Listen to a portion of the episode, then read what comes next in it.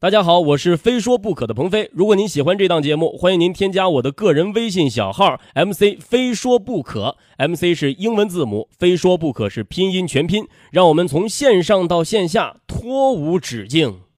Now，即将进入非说不可。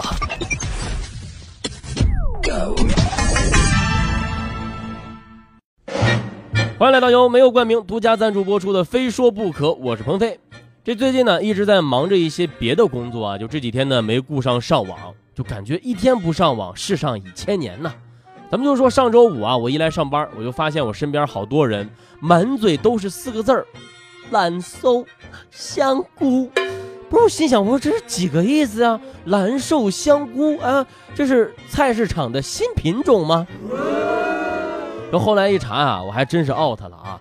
这蓝瘦香菇这俩词儿呢，不是菜市场卖的新品种蔬菜，而是南宁一小伙子失恋之后发的视频。这蓝瘦香菇实际上的意思呢，是难受想哭。哎，方言。如今的这俩词儿呢，由于发音好玩呢，可以说是快速的窜红网络哈，成了潮人们表达哀伤的必备词汇。蓝瘦香菇，你 你说这小伙子表达失恋的伤心之情哈。就为什么我听了之后就莫名的想想笑呢？当然了，失恋这事儿呢算是事与愿违哈，但是这小伙子呢却是因祸得福了，因为现在啊大家都认识他了啊，他也迅速成为了新晋网红。当然了，对于自己莫名其妙的走红，并顺便带动了香菇行业的发展啊，就这哥们儿自己也挺懵的啊，赶紧趁热注册了个微博带带节奏。就是想必接下来的剧情发展呢，应该是这样事儿了啊，红了啊。然后他女朋友回来了，然后出来了一个新版本的，开心、快乐。本来今天不太高兴，你为什么要突然回来呢？第一次为一个女孩那么的开心、快乐。真的啊，就这俩词儿现在真的是太洗脑了。所以说啊，求这位小伙子赶紧的再发俩视频哈，做一个尽职的网红好不好？我是不想再被蓝瘦香菇洗脑了哈，换个词儿吧，行不？今儿呢，我们就来聊一聊方言，非说不可，还有一说。其实说真的啊，要不是怕有些朋友听不懂啊，今儿这期节目我是真的可想用河南话全程给说下来。人说到方言啊，我想起这么一句话，叫做“十里不同风，百里不同俗”啊。这说的是村村镇镇的风俗习惯，哎，就是说是两个村子可能隔着一条河、一座山，哎，这村子和村子之间的风俗习惯就完全不一样。其实呢，方言也是这样的啊。咱们往小处说，紧邻的两个村落方言可能就不一样。往大处说，这每一个省市都有各自的方言，是吧？咱比如很简单的一句话，“他比你高”，哎，就可以有各种不同的打开方式。广东人说啊，“会高过你啊”，啊，就说的说的不像，大家别介意啊，就听这个意思啊。河南话，河南话怎么说呢？哎，这这我熟悉哈，主要是比能高，哎，这这是河南话是吧？说真的哈，就是别的地方方言说的不像，这这也是情有可原的啊。因为方言呢，真的是比想象中的要复杂。就是说到方言呢，语言学家呢只能根据特征来分类，划为七个方言群。北方方言内部差异呢比较小，人生话不生，是吧？基本交流无障碍啊。剩下六种南方方言呢，吴语、湘语、赣语、客家话、粤语、闽南语，是吧？不仅跟北方话差得远，甚至跟一个方言群的隔壁村的邻居啊都聊不到一块儿。一个呢，是因为南方的山川丘陵比较多，河流纵横，常年沟通不便，各地方言是独自发展。一波波战乱引发的移民潮，也让北方话不同程度、不同层次的影响着南方口音。这十里不同音，所以说呢，并不稀奇哈。当然，说起来，这种地方语言的相异的这种情况啊，早在先秦时期就已经存在了。许慎的《说文解字》啊对那个时候有言语一声，文字一形的描述。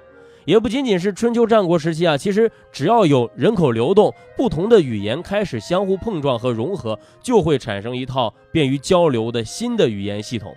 那么这门新语言呢，在使用过程呢，会越来越完善，渐渐地抛弃了原来的语言传统。就这时候呢，再加上山河地形阻隔，还有人为疆域的界定，就交流受到限制，各种语言内部呢发展也会趋向稳定，逐渐独立，形成了一个个小群体啊。这算是现代汉语方言分区的雏形。咱们再举一个例子啊，以苏州话、上海话为代表的吴方言就是一个典型的例子。三千年前的仙周时代，为了让作为次子的季历，哎，也就是周文王他爹顺利上位呢，季历的哥哥泰伯和仲雍，哎，离家出走，哎，我们走了啊，你好好当你的大王吧。于是呢，就从渭水流域呢迁到了太湖流域。太湖流域是哪儿呢？就是今天的江苏苏州、无锡、常州一带。就是跟着他们一块儿过去的，还有那时候渭水一带的方言哈，并且他们和当时的百越之人的语言接触融合，这就是古吴语最早的渊源。换句话说啊，就是现在的吴侬软语是吧？实际上呢，就是从陕西话发展过来的。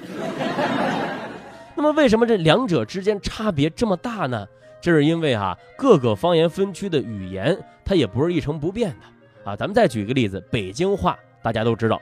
卷舌头哈，这个儿化音比较多，但是这种舌头卷上天的这个儿化音呢，并不是一开始就存在的啊。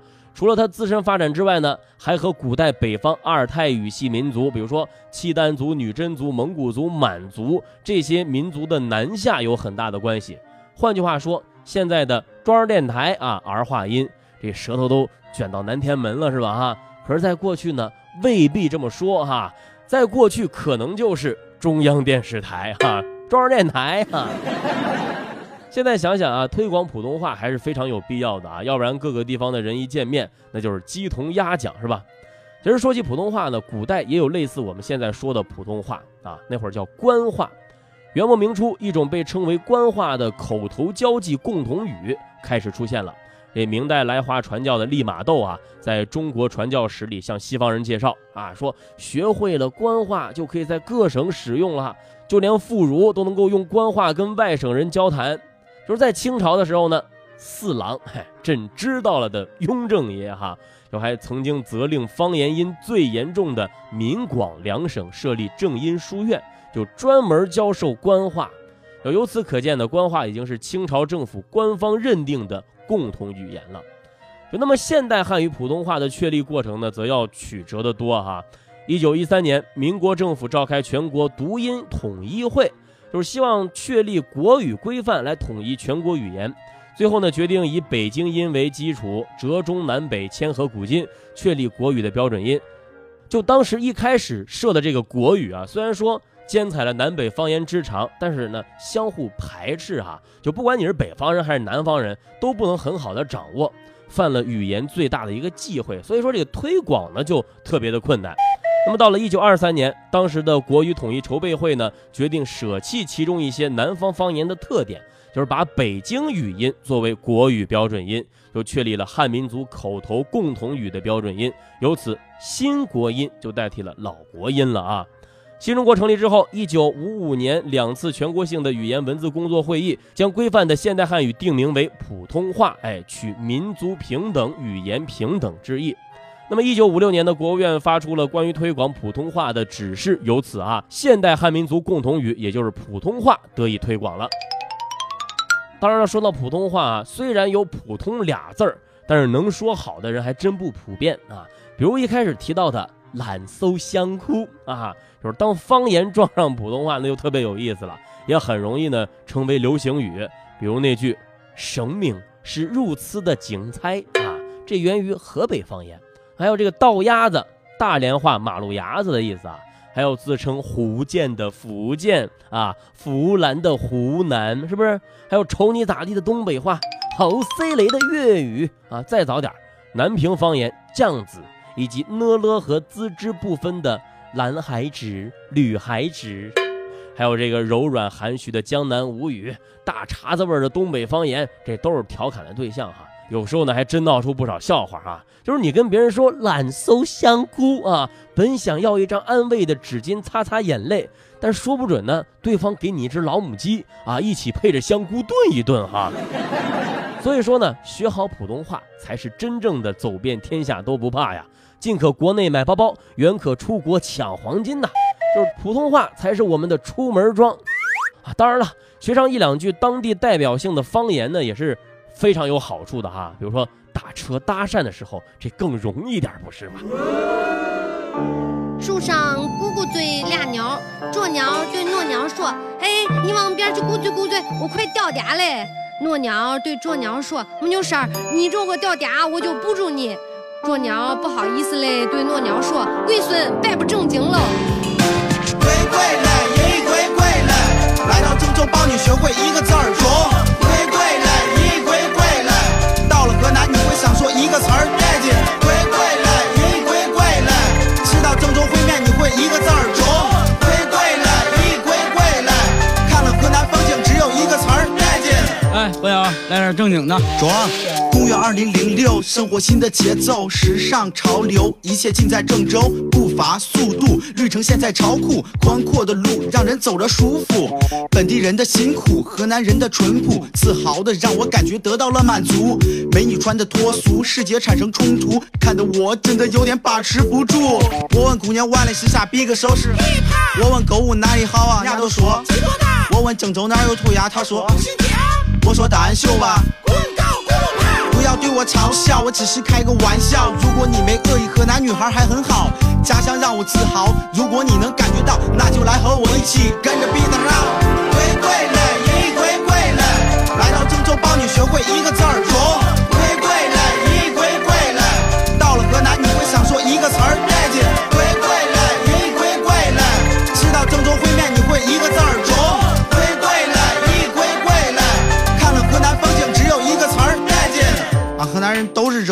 可善良，可大方。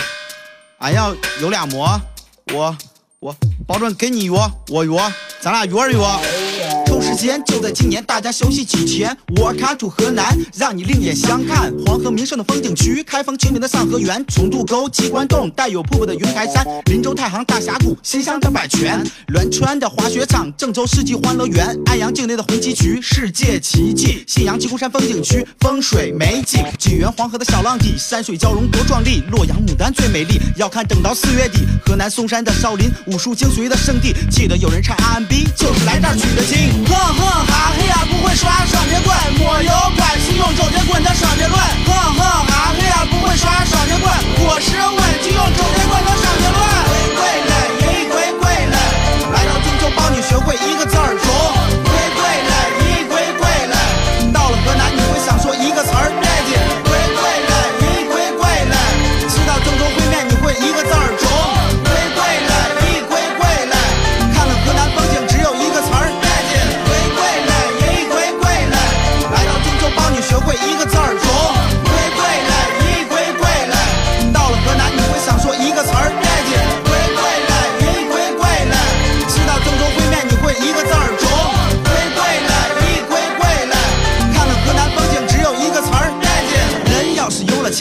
是烩面，一碗不够来五碗，吃完要说赞。恁要是还有钱，就全国各地玩，去完香港、去台湾，再来河南转一转。鬼鬼嘞，一鬼鬼嘞，桌客老得劲，中，小龙。